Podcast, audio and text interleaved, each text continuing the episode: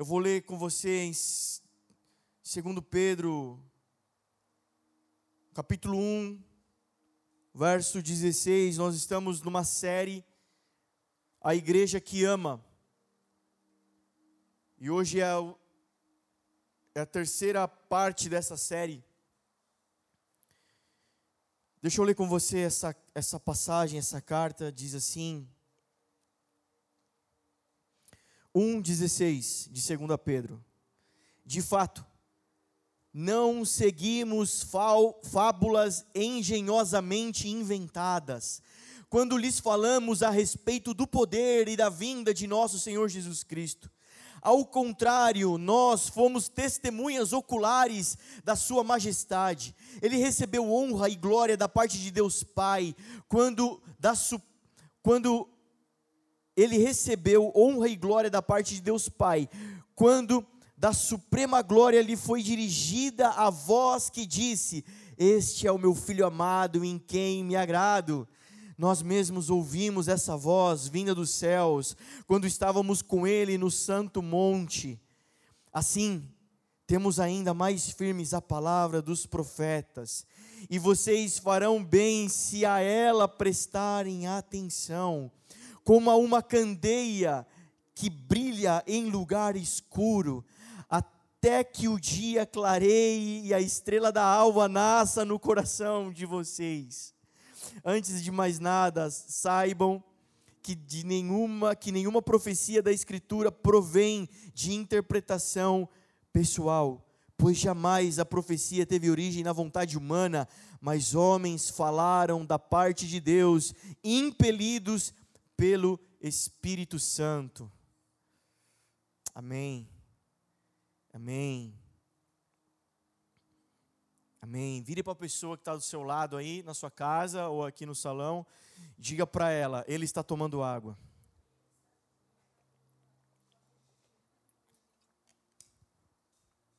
Só para não ficar um silêncio, né?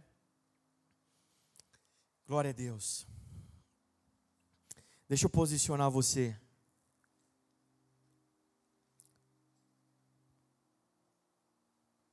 Primeira pregação dessa série, A Igreja que Ama, nós colocamos algumas bases importantes.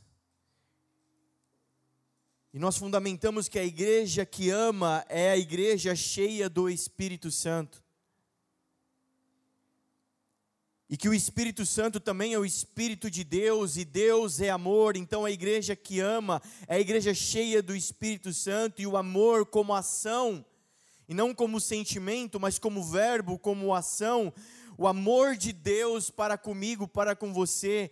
E é esse padrão que nós queremos seguir. A igreja que ama segue o padrão do amor, que é o amor de Deus. E o padrão do amor de Deus é a ação. Deus nos amou agindo. João 3,16. Deus amou o mundo de tal maneira que deu o seu filho. Ele deu, ele agiu por nós. E nós colocamos então algumas bases sobre a lei de Deus, porque ela revela a essência. E a essência da lei de Deus, que é o próprio Deus, é amar. O primeiro e grande mandamento: amarás o Senhor teu Deus sobre todas as coisas, todo o teu coração, todo o entendimento, toda a tua alma, todas as tuas forças.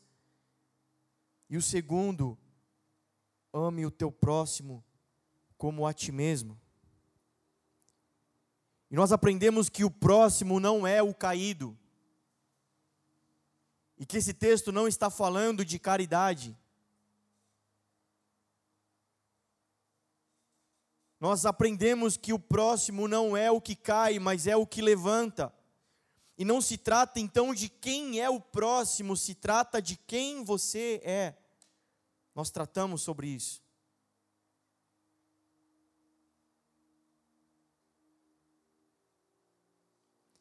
Senhor, nos dá uma igreja que ama, Pai. Uma igreja que está agindo, que sabe o que ama. A própria lei resolve a equação dizendo a quem amar e amar a Deus. Então a nossa oração nesses dias tem sido: Deus, nos livra de outros amores. nos livra de amar a quem não é digno do nosso amor. Nos faz a igreja que ama, que tem um alvo, e o alvo do nosso amor é o próprio Deus. E na segunda parte, nós também colocamos outras bases, dizendo que a igreja cheia do Espírito Santo, se a igreja que ama é a igreja cheia do Espírito Santo, então a igreja cheia do Espírito Santo é a igreja que permanece. Permanece com os olhos nele. Nós falamos sobre adoração. E adoração fala sobre olhos na eternidade.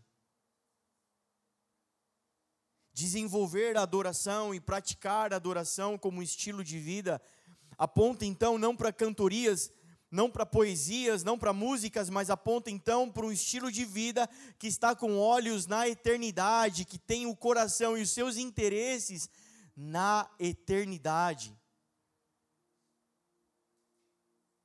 A igreja que permanece é a que permanece no que ele falou. Isso aponta para a fé. Jesus dando ordem aos seus discípulos: fiquem em Jerusalém até vocês serem revestidos do alto com o Espírito Santo e vão receber poder para ser minhas testemunhas. A igreja cheia do Espírito Santo foi aquela que permaneceu, muitos foram embora, ouviram o que Jesus falou, mas foram embora. Mas a que foi cheia, a que foi selada com o Espírito, foi a igreja que permaneceu naquele lugar, naquele sinédrio, naquele ambiente de oração. Foi a igreja que persistiu, que perseverou. Esses, depois de dez dias, foram selados. A gente tem falado desde o começo do ano a nossa oração, a nossa busca não é para uma igreja de gente informada, mas de gente confirmada, de gente selada no Espírito. Queridos, naquele dia, naquele grande dia, no abrir e fechar de olhos, os informados já não terão mais onde recorrer às suas fontes de informação. Aqueles que vão aos cultos, aqueles que se entopem de vídeos de, da, da internet sobre todo e qualquer tipo de pregador e pregação em busca de mais e mais informações, esses já não terão mais onde recorrer. As suas informações não te levarão ao Pai, não te levarão a um ambiente celestial. Mas só aqueles selados no Espírito, os filhos, os que foram confirmados no Espírito. Esses é que herdarão o reino. E a igreja que permanece é que permanece no caminho dele, que se tornam testemunhas, e nós falamos sobre herança e legado. Aqueles homens foram selados com o Espírito Santo, permaneceram no que ele falou e foram cheios do Espírito para serem comissionados, enviados para serem testemunhas. Então a igreja que permanece é a igreja que vai, que testifica Jesus Cristo, que carrega uma herança, que carrega um legado. E hoje nós vamos falar sobre a igreja que ama, é a igreja que resplandece, é a igreja que brilha, é a igreja que tem luz.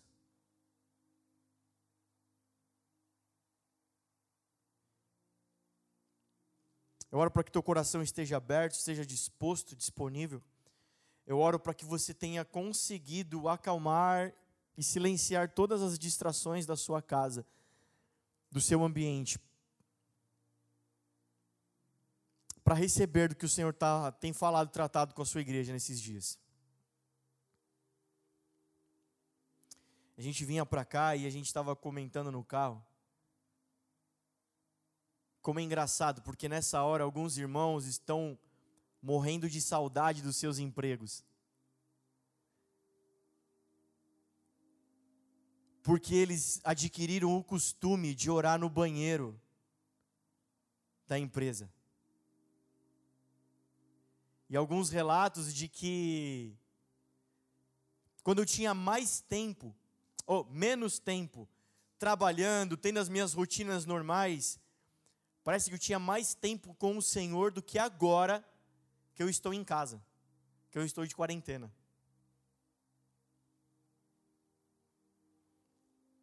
Se você é uma dessas pessoas que tem enfrentado isso, a minha recomendação e a minha pregação hoje não tem outra inspiração a não ser arrependam-se.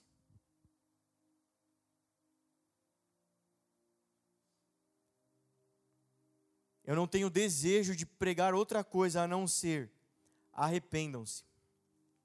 Perto está o Senhor.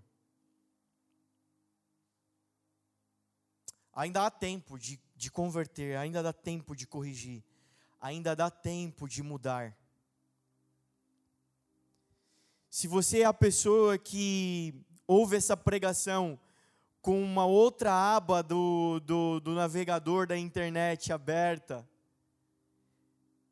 pesquisando alguns produtos para você comprar, pesquisando algumas coisas para o seu afazer de amanhã, notícias do mundo afora, enquanto me ouve.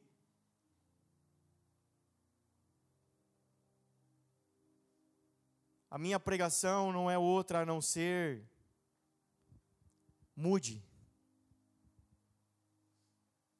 Mude. Eu não sei se vocês vão se lembrar, mas alguns tempos atrás, alguns meses atrás, nós aqui fomos ministrados com uma palavra.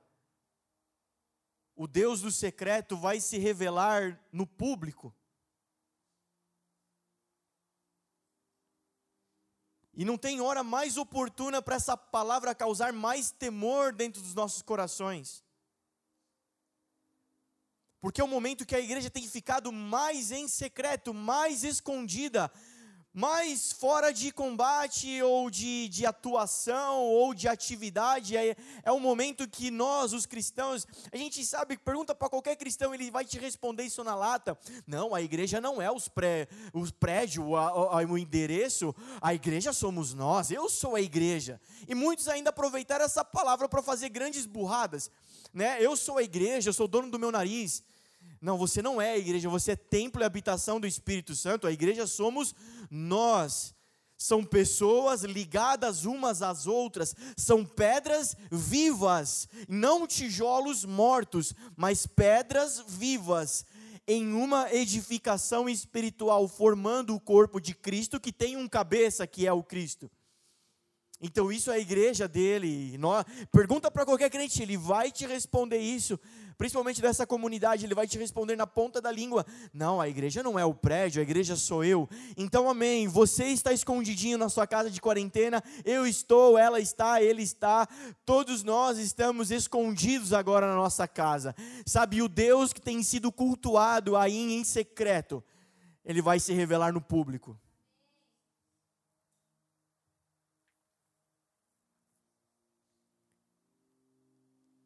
Há tempo de nós voltarmos para o Senhor.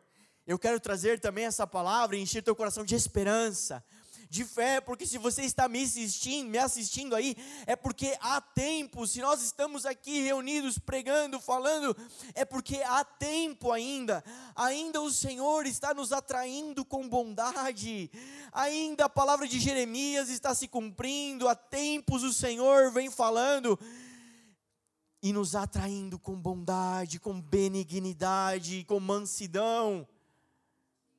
A palavra não vem para nos matar, para nos julgar, para nos apontar, mas a palavra vem para nos corrigir, para nos dar vida, para nos atrair. Eu não quero colocar peso em cima de você, mas também não quero remover nenhum. Que a palavra faça isso por si só na sua vida. A igreja que ama é a igreja que age em amor, que é cheia do amor e da atuação do amor. É a igreja que está em ação, que está agindo, não é a igreja que passa por alguém e não faz nada, não é a igreja que vê o mal, a desgraça, a injustiça e não faz nada, porque a igreja que ama é cheia do Espírito de Deus, e o próprio Deus é o amor, o Verbo, aquele que se encarnou, ele sempre foi, ele sempre foi. Cristo, é a materialização, ele é a encarnação, ele é o palpável, ele é o visível do invisível. Esse é o Cristo. Mas desde Gênesis capítulo 1, verso 1, o amor, a essência de Deus está em ação, em ação, em ação, agindo, agindo e agindo. Quando Cristo aparece, Ele é só a, materialização, a encarnação, ele, ele, ele se torna visível daquilo que era invisível. Mas o Deus em amor é esse, é o Deus da igreja, é o Espírito que age na igreja. Então a igreja que ama está agindo agora. A igreja que ama não está debaixo da cama. A igreja que ama não está confusa, perdida, inoperante. A igreja que ama está agindo nesse momento. A igreja que ama está permanecendo no amor, está permanecendo no, de olhos nele. Não é como a igreja de Éfeso que abandonou. E a gente a gente colocou fundamento nisso, abandonar são decisões. Não é que ela perdeu, em algum momento ela não percebeu, ela perdeu o amor. Ela tomou decisões. Mas a carta para Éfeso é como essa mensagem, não é para destruição, mas é para conversão, para atrair-nos. Volte, volte, volte, volte, é o que nós estamos fazendo nesses dias. Eu já quero ir para a primeira, para a segunda Pedro, mas eu quero, como introdução para a gente aqui, em João 9, 5, enquanto estou no mundo, sou a luz do mundo, o próprio Jesus dizendo isso. João 9, e qual é o contexto que Jesus está dizendo isso? Ele e os discípulos estão passando por um cego de nascença, e os discípulos perguntam: Mestre, quem pecou para que esse homem nascesse cego? E Jesus responde: Ninguém pecou, mas tal circunstância é apta, é, é oportuna para que se manifeste a glória de Deus.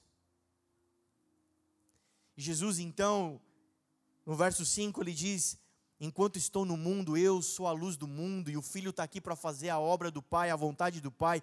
Jesus cospe na terra, faz um lodo, passa nos olhos daquele homem, e manda ele se, e, e orienta ele a se lavar no tanque de Siloé e ele volta enxergando, e aquele que estava em trevas passa a enxergar cores e todas as nuances que há na natureza, no belo que há da vida, que há no Cristo. Enquanto estou no mundo, eu sou a luz do mundo. Mas, em Mateus capítulo 5, verso 14, ele vai dizer: Vocês são a luz do mundo. Não se pode esconder uma cidade construída sobre um monte. E também ninguém acende uma candeia e a coloca debaixo de uma vasilha. Ao contrário, coloca-a no lugar apropriado e assim ilumina todos os que estão na casa. Assim brilha a luz de vocês diante dos homens, para que vejam as suas boas obras e glorifiquem ao Pai de vocês que estás nos céus. A igreja que ama é a igreja que resplandece. A igreja que ama é a igreja que está brilhando agora. Jesus diz: Enquanto estou no mundo, eu sou a luz. Mas Jesus foi para o Pai. E agora ele diz: Vocês são a luz do mundo. E não se esconde uma luz. Não se acende uma luz para se esconder, mas para ser mostrada. E ele vai dizer: Assim brilhe a vossa luz diante dos homens então a luz deve brilhar diante dos homens. A igreja que ama é a igreja que está brilhando diante dos homens, resplandecendo diante dos homens, para, para o quê? Para uma finalidade, para que vejam as boas obras. E aqui eu fundamento com você que boa obra não é caridade. Abra comigo em Efésios.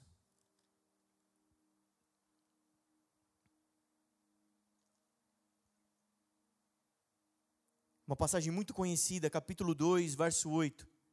Pois vocês são salvos pela graça, por meio da fé, isto não vem de vocês, é dom de Deus, não por obras, para que ninguém se glorie.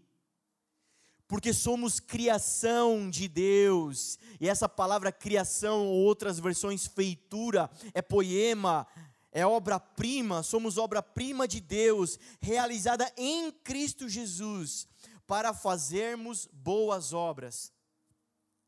Ele acabou de dizer no 9, não por obras, para que ninguém se glorie, mas no 10 ele está dizendo que fomos feitos como uma, uma obra-prima em Cristo Jesus, para realizarmos boas obras, as quais Deus preparou antes para nós as praticarmos. E essas boas obras aqui, ela tem a ver com missão, com propósito. Você pode estar fazendo boas coisas e não praticando o propósito. Você pode estar gastando a sua vida em caridade, fazendo boas atitudes, boas coisas, e não vivendo o propósito eterno, a missão eterna que é colocada sobre cada um, as quais Deus preparou antes.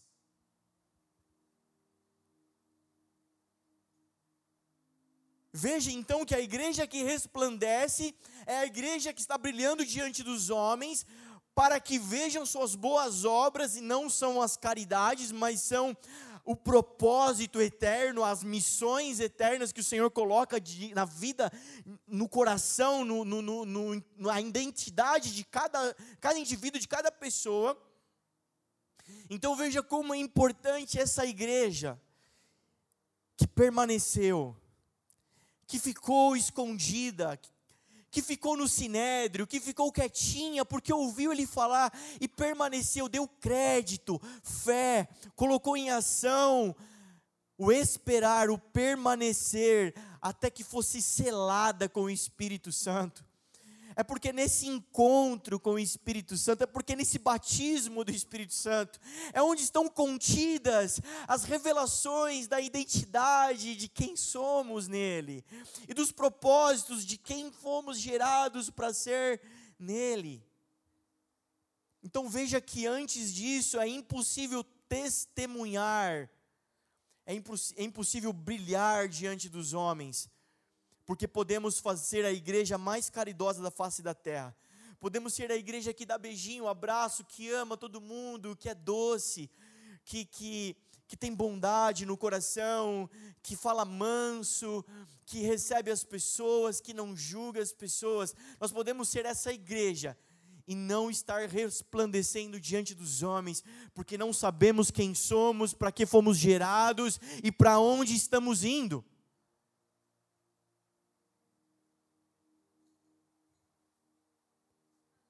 Voltando para Mateus capítulo 5. Assim brilhe a vossa luz diante dos homens, para que vejam as boas obras, e assim, com uma finalidade, tudo isso, glorificar ao Pai. Cara, glorificar ao Pai não é as pessoas olharem para nós e falarem, não, essas coisas de Deus é boa. Não, é verdade, é, é uma boa coisa ir para a igreja. Não, é, eu, eu, eu sei que eu estou errado e. Eu, mas uma hora eu vou para a igreja, eu acho, eu acho, muito legal esse negócio aí. Uma hora eu vou te acompanhar, eu estou vendo as suas boas obras. Não, não, não, não, não, não. Glorificar ao Pai é entrar num ambiente de glória. E ambiente de glória fala de transformação.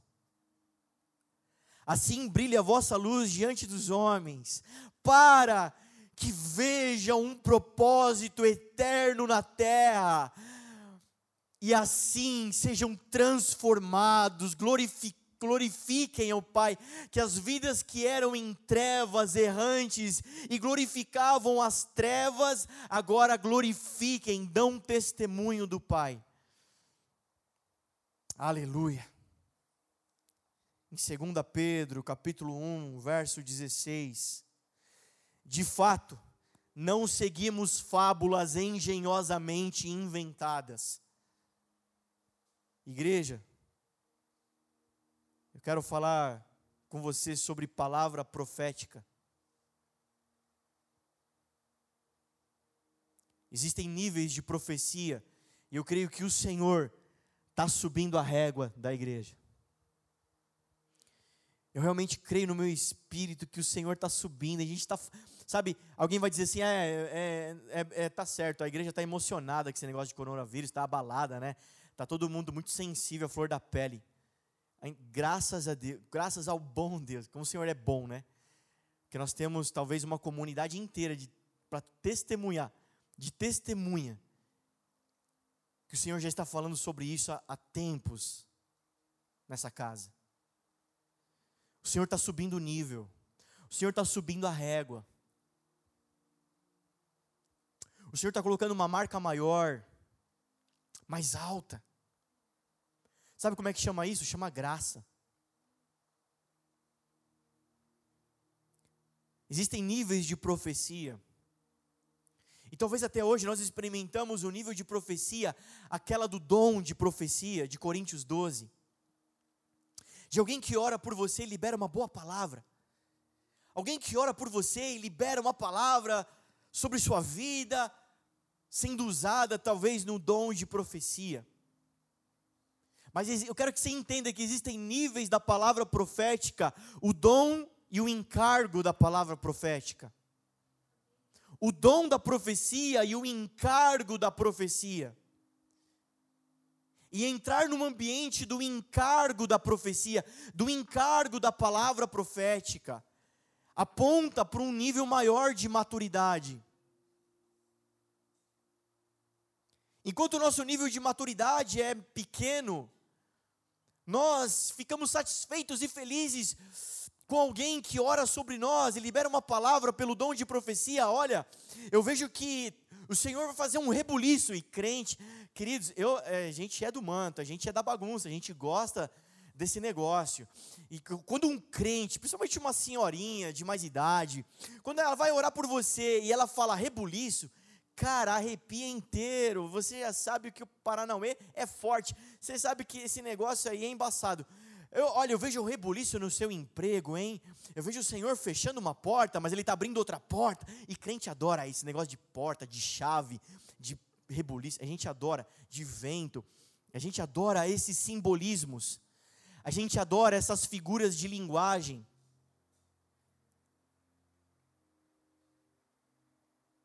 E talvez até então nós ficamos felizes, felizes de receber felizes de liberar essa palavra e felizes de ver no ambiente da igreja essa palavra fluindo. Os irmãos se movendo, os irmãos recebendo, os irmãos sendo orientados, talvez. Mas o Senhor está fazendo o que com essa nação? Hã? Com essa igreja, com essa noiva? Está subindo. Nós precisamos entender o encargo da palavra profética.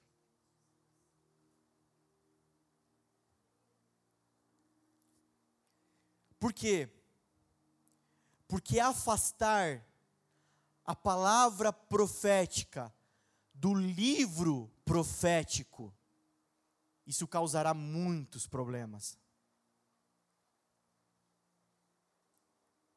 1 Coríntios capítulo 14 vai dizer que a palavra de profecia, ela é boa para edificar, exortar, e exortar não é, não é dar bronca, é encorajamento edificar, exortar e consolar.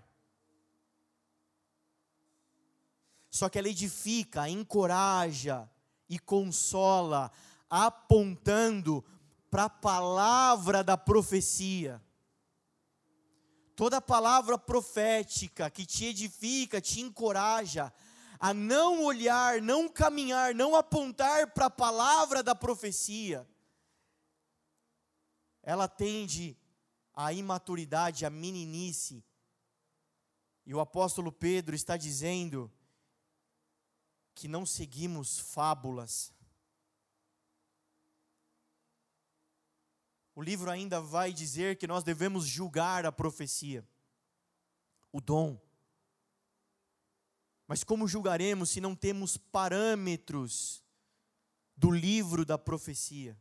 Se não temos encargo se somos imaturos, se não entendemos o livro da profecia, que palavra profética nos será útil se não conhecemos o livro da profecia? Temos talvez a, nos, nos acovardado, ou nos acostumado, ou nos apoiado, qual que é a palavra? Está me fugindo agora, mas talvez ficamos acomodados em receber boas palavras, sem conhecer o livro.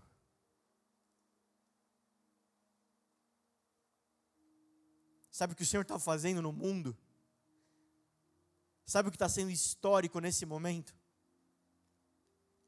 Líderes e mais líderes, apóstolos, profetas, homens de Deus, mulheres de Deus, talvez nunca nesse tempo a igreja esteve com os olhos tão voltados para a profecia desse livro como agora. O que, que, é que o Senhor está falando nesses dias? O que é que o Senhor tem para os próximos dias? O que é que esse livro está me revelando para os próximos dias? Sabe qual é a consequência disso? O Senhor está aumentando a nossa maturidade com relação ao ambiente profético, porque esse livro é profético. Fábulas são histórias imaginárias com finais felizes. Não seguimos fábulas engenhosamente inventadas.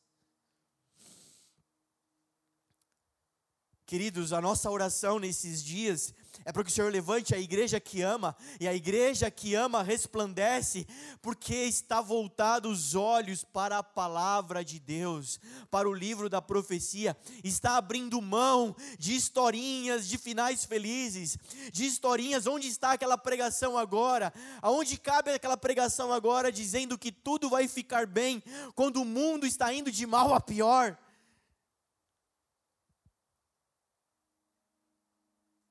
Onde está a pregação do carro novo, do emprego novo, do casamento novo, da igreja nova, do salão maior, da igreja bombando na internet?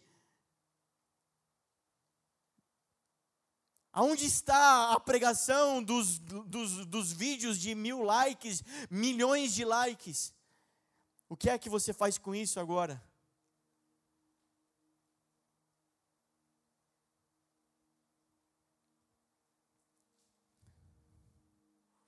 Nós não cremos em historinhas. Mas o apóstolo vai dizer: quando lhes falamos a respeito do poder e da vinda de nosso Senhor Jesus Cristo. Poder, o Evangelho é o poder para a salvação, Romanos 1,16. E o apóstolo vai dizer que, ao contrário, nós fomos testemunhas oculares nós vimos, nós pegamos, nós apalpamos, nós sentimos o cheiro, nós estávamos lá. Jesus Cristo já tinha ascendido aos céus e o apóstolo está pregando, está enviando cartas, ele está escrevendo, ele está dizendo às pessoas: Nós não viemos aqui falar historinhas para vocês. Quando nós falamos do Cristo, ao contrário, nós estávamos lá, nós vimos, nós ouvimos da boca dele. E o apóstolo Paulo, quando ele vai defender o seu apostolado, ele vai dizendo o seguinte porque para ser um apóstolo de Jesus precisaria ter andado com Jesus, e Jesus já não estava mais quando o apóstolo Paulo recebe o Espírito Santo e a sua conversão. Ele vai dizer o seguinte: Eu fiquei três anos na Arábia fazendo tendas e andando com ele. Não há quem que possa testemunhar, testificar que não andou com ele, que não pegou, que não apalpou. Mas não é no meio de uma boa música, não é no meio de um prédio, não é talvez no meio de um monte de gente.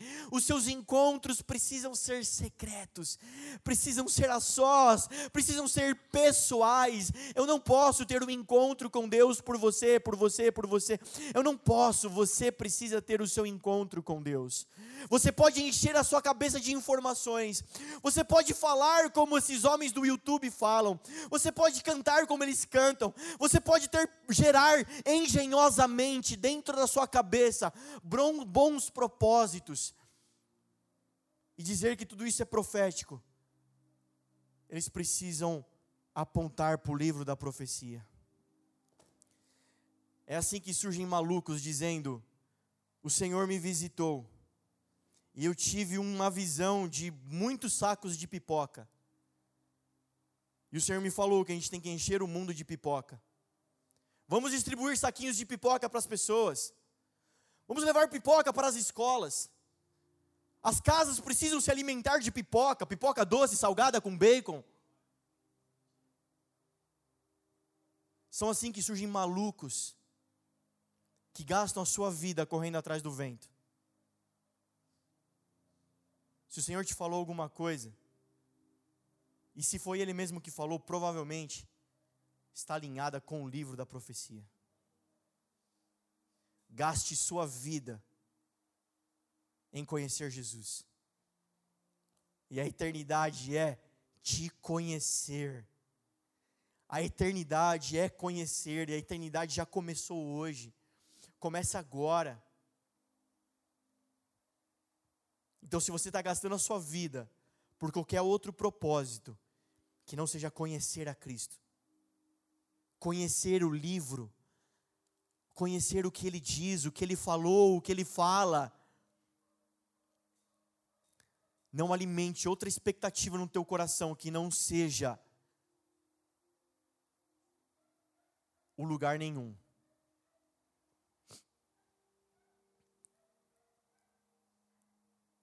A igreja que resplandece, a igreja que carrega, que sabe, que conhece, que fala, o poder, que conhece e fala da palavra, da profecia desse livro, e ninguém vai receber isso assistindo o YouTube. Ninguém vai receber isso numa live. Se você, ao encerrar aqui, não desligar o seu celular, seu computador, entrar no seu quarto e a sós, entrar em ambientes no Senhor, Você sempre dependerá de que alguém te dê algumas informações para te acalmar. Mas a minha oração para que o Senhor levante a igreja que ama, e a igreja que ama resplandece. O apóstolo Pedro ele também está dando mais informações, porque quando ele quando ele testemunhou, pegou, apalpou, eles estavam no Monte Santo.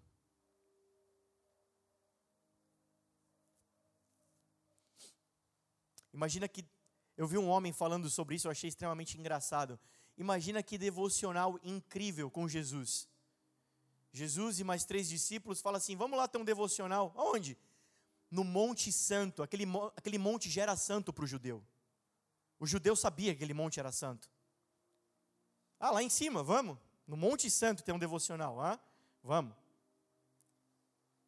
E chega lá. Jesus fala assim: não, mas peraí. Deixa eu chamar uns amigos. Moisés e Elias.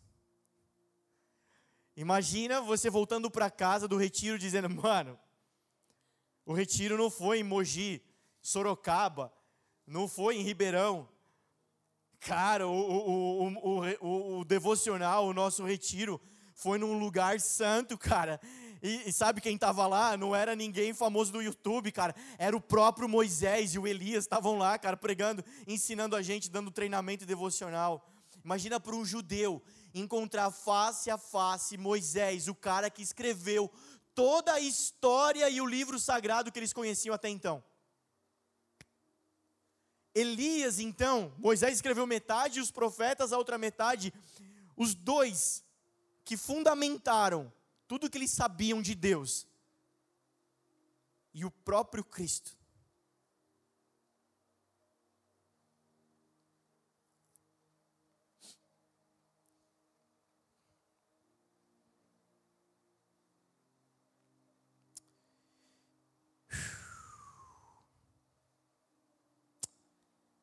Fico pensando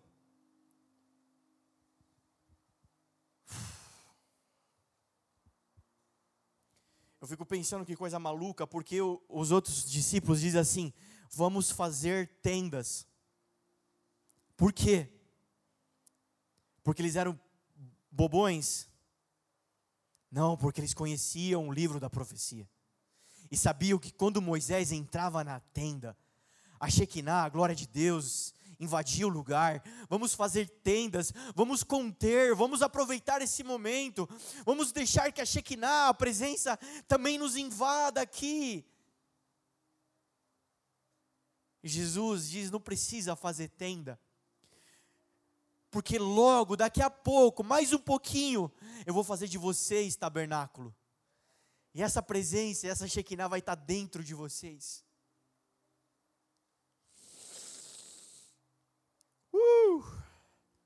São ambientes de transformação, é disso que eu estou falando. Ambientes de glória, monte santo, santo monte, fala de lugar alto, lugar alto fala de lugar celestial. Querido, você precisa sair desse nível de terra, desse nível de informação, e ir para o ambiente de revelação. Alguém colocou um vídeo esses dias no nosso grupo de WhatsApp da igreja, de alguém pregando dizendo: Olha, você não pode se alimentar de informação, você precisa andar pela revelação, usando o exemplo de Pedro andando sobre as águas. Enquanto Pedro andava sobre a palavra de Deus, a revelação, ele andava sobre as águas. Mas o vento, a onda, são informações. Quando ele olhou para a informação, ele começou a afundar. Até aí, amém. O problema é você pegar essa palavra e dizer assim: se você andar sobre a palavra de Deus, o seu emprego vai bem, a sua casa vai bem, o seu dinheiro vai bem, a sua saúde vai bem, sendo que o texto nunca falou sobre isso. Assim como Pedro andou sobre as águas, também você vai andar sobre as águas. E as águas é o mundo. É, sendo que o texto nunca falou sobre que todos vão andar sobre as águas. Mas a palavra está garantindo que nós podemos interpretar, nós podemos discernir que andar sobre a revelação de Deus nos faz fazer coisas inimagináveis, coisas sobrenaturais e não só naturais.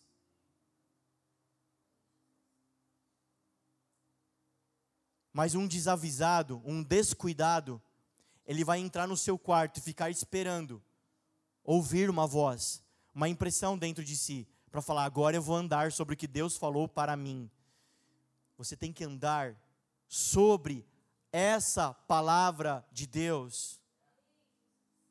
A igreja que ama é a igreja que resplandece, e a igreja que resplandece é a igreja bíblica, que ama as Escrituras, ah, cara, o mundo não o mundo está mudando. Alguém disse assim: o mundo não será mais o mesmo, a economia não será mais a mesma, a política não será a mesma após coronavírus. A igreja, alguém está dizendo, eu concordo, a igreja não será mais a mesma. O Senhor nos parou, o Senhor nos deixou em casa, o Senhor nos colocou no lugar secreto. Querido, toda vez que alguém sai do lugar secreto, alguma coisa poderosa acontece. Busca na Bíblia os exemplos.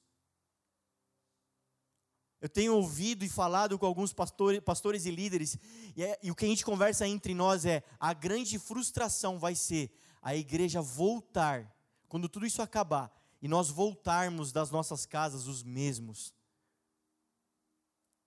Essa vai ser a pior. Mas eu creio que a igreja também não vai ser mais a mesma após tudo isso.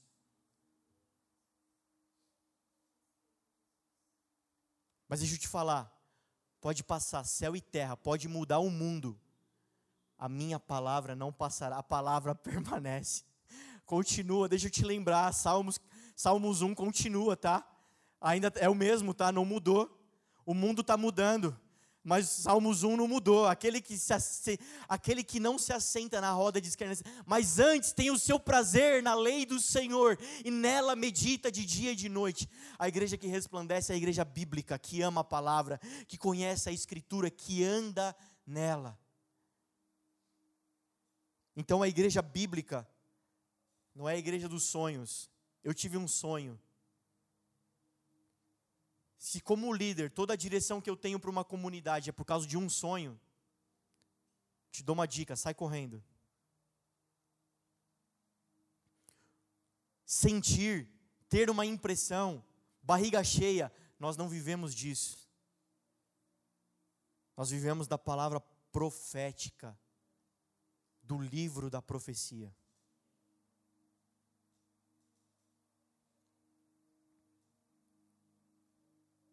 Você deve conhecer pessoas, eu também conheço pessoas. Vamos falar de propósito eterno, vamos? Vamos de falar de caminhar sobre um propósito, de viver, de gastar uma vida. Vamos queimar, vamos queimar, vamos queimar, vamos falar disso, vamos. Quais são os seus propósitos? Querido, a dor do meu coração é ver homens e mais homens vaidosos, orgulhosos, embriagados, envenenados no seu próprio ventre, alimentando um Deus chamado ventre, ele não consegue citar a palavra de Deus, ele não consegue olhar a igreja de Jesus, ele só consegue falar, ver e testemunhar sobre o propósito que ele carrega. Deixa eu te dar uma dica: foge desses homens. E se você está se tornando um, eu estou gastando aqui meu tempo, minha vida, deixei minha esposa grávida em casa, você ficou em casa se borrando de medo de pegar coronavírus. Então, eu estou aqui fora da minha casa também, uh, super heróico, me sentindo o Capitão Marvel, o Capitão América, um herói da fé, enfrentando esse vírus fora da minha casa, só para te dizer: foge desse lugar, foge desse lugar de engano, foge desse lugar que vai te matar Foge desse lugar que vai te levar ao nada, ao lugar nenhum. Se aplique a palavra, se aplique em conhecer Jesus e a profecia do livro da profecia e o propósito do próprio Deus.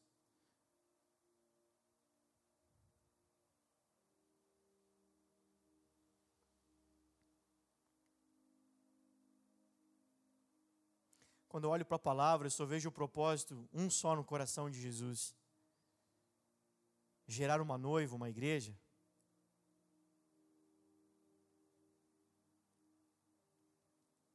Isso fala de apacentar pessoas. Isso fala de gastar a vida por irmãos. Isso fala de edificá-los até chegarem à estatura de varões perfeitos, com a medida de Cristo. Então, gastar a vida com alguma coisa que não aponta para nada disso é desperdiçar sua vida.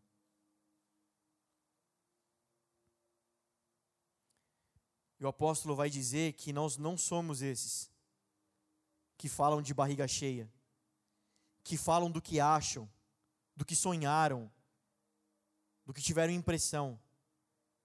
Mas ele fala de homens impelidos pelo Espírito Santo. Impelidos pelo Espírito Santo.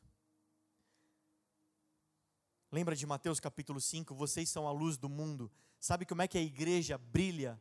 Aqui, Pedro, o apóstolo, ele está dando, ele tá dando a cartilha, ele está dizendo como que a igreja brilha no meio das trevas. Verso 19: Assim temos ainda mais firme a palavra da, dos profetas, e vocês ficarão bem se a ela prestarem atenção, como a uma candeia que brilha em lugar escuro. A igreja que brilha em lugar escuro é aquela que dá atenção e olhos à palavra de Deus.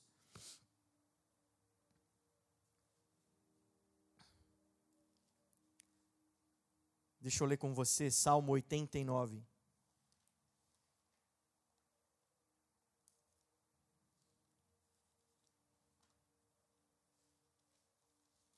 Salmos 89. 15. Como é feliz o povo que aprendeu a aclamar-te, Senhor, e que anda na luz da Sua presença. Como é feliz o povo que aprendeu, que conhece o som festivo e que anda na luz da Sua face sem cessar exultam no seu nome e alegram-se na tua retidão, pois tu és a nossa glória e a nossa força, e pelo teu favor exaltas a nossa força. Sim, Senhor, tu és o nosso escudo, ó Santo de Israel, tu és o nosso Rei. Ah, como é feliz o povo que anda na face do Senhor, e face aponta para pães, e pães aponta para a palavra de Deus. Lâmpada para os meus pés é a tua palavra e luz para o meu caminho. Salmo 119. A igreja que brilha é a igreja que anda na palavra, que conhece, que é alinhada com a palavra. Se alguma coisa você teve de sonho, de revelação, de, de alguém que foi, falou com você, que deu uma palavra, se está alinhado com a palavra de Deus, amém. Mas faça critério com a palavra de Deus. Alinha a tua vida, teu coração com a palavra de Deus. E eu quero terminar dizendo algo sobre nós. Igreja, é hora do revide. Igreja, Igreja brasileira, é a hora do revide. Quando a luz se faz mais, quando as trevas, a noite se faz mais escura, mais brilha a luz da igreja. E é a hora do revide, igreja. Você precisa se levantar e se posicionar, porque é a hora de revidar. Sempre quando algo profético está para acontecer, as forças das trevas se levantam com grande violência contra a humanidade. Deixa eu te dar exemplos. Moisés, nasce um libertador. Vamos matar todas as crianças. Você conhece a história? A mãe de Moisés coloca ele no o bercinho nas águas. Ele é encontrado pela filha de Faraó. O povo está prestes a deixar o Egito. Pragas.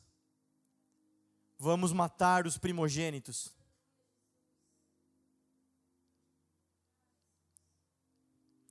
Jesus nasceu, algo profético estava acontecendo. Herodes, vamos matar as crianças. Você conhece a história, José e Maria vão para o Egito sempre quando algo profético está prestes a acontecer, as trevas se levantam com grande fúria, com grande violência contra a humanidade.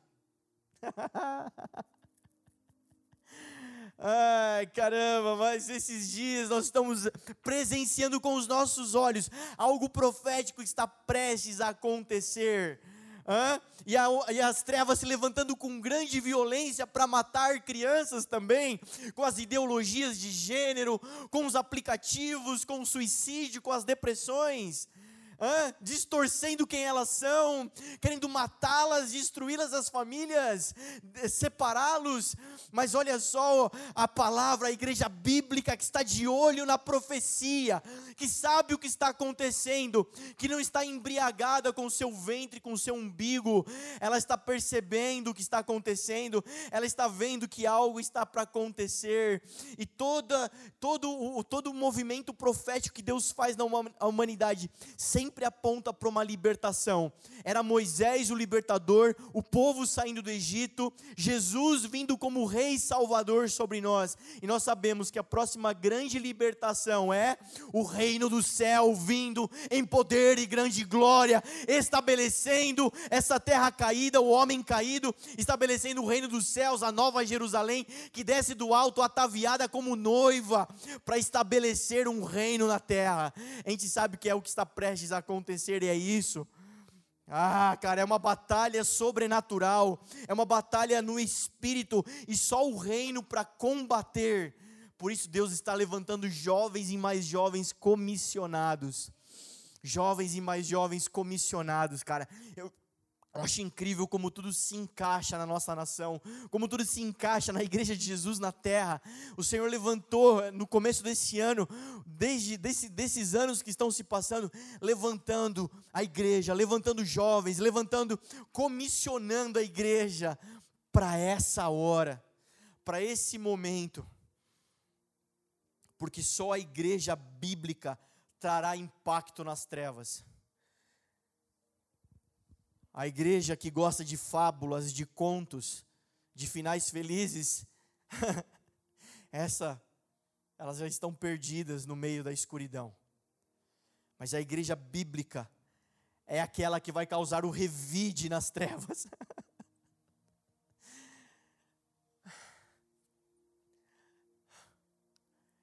É essa igreja que ama, é a igreja que ama o Senhor, é a igreja que se libertou, que se livrou de diversos amores. É essa igreja que está de olhos no Senhor. É essa igreja que está esperando, que está aguardando, que está olhando para o noivo.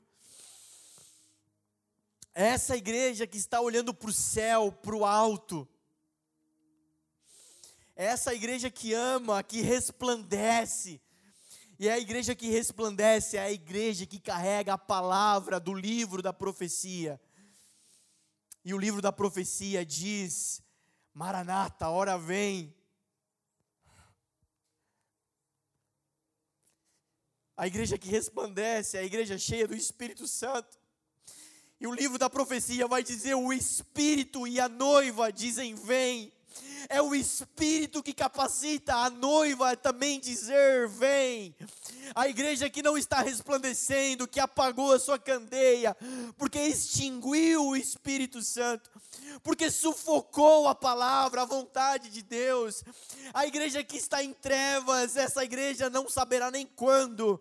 Essa igreja já não espera, só espera, só tem olhos para a terra, para os dias da terra, para o que está acontecendo na terra. E você sabe muito bem que eu não estou falando de um CNPJ, de uma estrutura, nós estamos falando de pessoas. Então, igrejas são pessoas, são pessoas que estão olhando só para esses dias, são pessoas que estão olhando e ansiando para que a quarentena acabe, para que os comércios voltem a funcionar, para a economia dessa terra, para a política dessa terra. Mas a igreja que resplandece está com os olhos nos céus, está com o olhar nos céus, apontando para o que é profético, apontando para a palavra da profecia, do livro da profecia. Eu quero te encorajar, e minha oração essa noite é: permaneça, permaneça no Senhor. Volte, se necessário voltar, volte, volte, volte, volte. Volte, assim como era nos dias de Noé, assim será os dias da vinda do Filho do Homem. Casavam-se e davam-se em casamento, comiam e bebiam, até que alguém disse: feche a arca. É tempo de graça, é tempo da dispensação da graça, é tempo de pregar o evangelho de arrependimento. E o evangelho é o poder de Deus para a salvação. É tempo de voltarmos os nossos corações para o Senhor. É tempo de fazermos isso em casa, nos nossos quartos, nos nossos banheiros. É tempo de fazer isso a sós. É tempo de ter uma palavra revelada. Para que quando voltarmos a luz, seja impactante nas trevas. Aleluia. Eu quero encorajar o seu coração a aplicar essa palavra.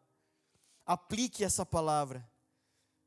Eu quero te encorajar a ter passos práticos, a você sair desse ambiente de fábula, de conto, de histórias, mas a você tomar ações práticas, reais, verdadeiras. Como, por exemplo, tenha um plano de leitura. Se você não tem, dá tempo ainda. Encontre, nos procure, procure a liderança dessa igreja. Nós podemos te orientar, te ajudar a ter um plano de leitura, ler a palavra de Deus constantemente. Leia livros. Leia livros que vão edificar, que vão, que vão te dar bases, que vão, vão complementar o teu entendimento. Pegue tudo isso e faça meditações e reflexões. Tenha ambiente para isso, querido. Ninguém vai no mercado fazer meditação e reflexão. Ninguém faz meditação e reflexão assistindo a TV, o Netflix ou o YouTube. Isso fala de silêncio, de solitude, não de solidão. Solitude é o seu tempo a sós com o Senhor. Nós incentivamos a você orar pelos seus filhos, pela sua esposa, seu marido, orarem juntos, orarem na mesa de alimentação, orarem em cultos familiares. Mas aprenda a ter solitude com o Senhor, a ficar a sós com Ele, a entrar no seu quarto e ter esse tempo. Se você tem dificuldade com isso, não sabe como começar, como fazer isso de forma prática, eu me coloco à disposição, meu WhatsApp, meu, onde você conseguir falar comigo. E eu quero te pastorear, quero te ajudar a você construir essas rotinas, essas disciplinas e esses ambientes. Para que nesses ambientes você tenha revelações. Revelação é a vida da palavra escrita. Revelações é o que nós precisamos nesses dias. E quando você tiver revelações, que você tenha ações práticas da palavra de Deus. Se a palavra manda perdoar, não 70 vezes ao dia, mas 70 vezes 7. Se a palavra já te orientou a liberar perdão, não retenha. Se a palavra já te disse, já te revelou que a igreja que ama é a igreja que age, então pare de reter e passe a dar. Passe a ser liberal, a ser li, dar liberalmente, dar com generosidade, com bondade. Passe a agir de forma prática passe a agir como alguém que for curado, passe a andar como alguém que foi liberto, passe a andar como alguém que é filho, não mais escravo. Aplique essa palavra. Do mais, você só perdeu seu tempo essa noite.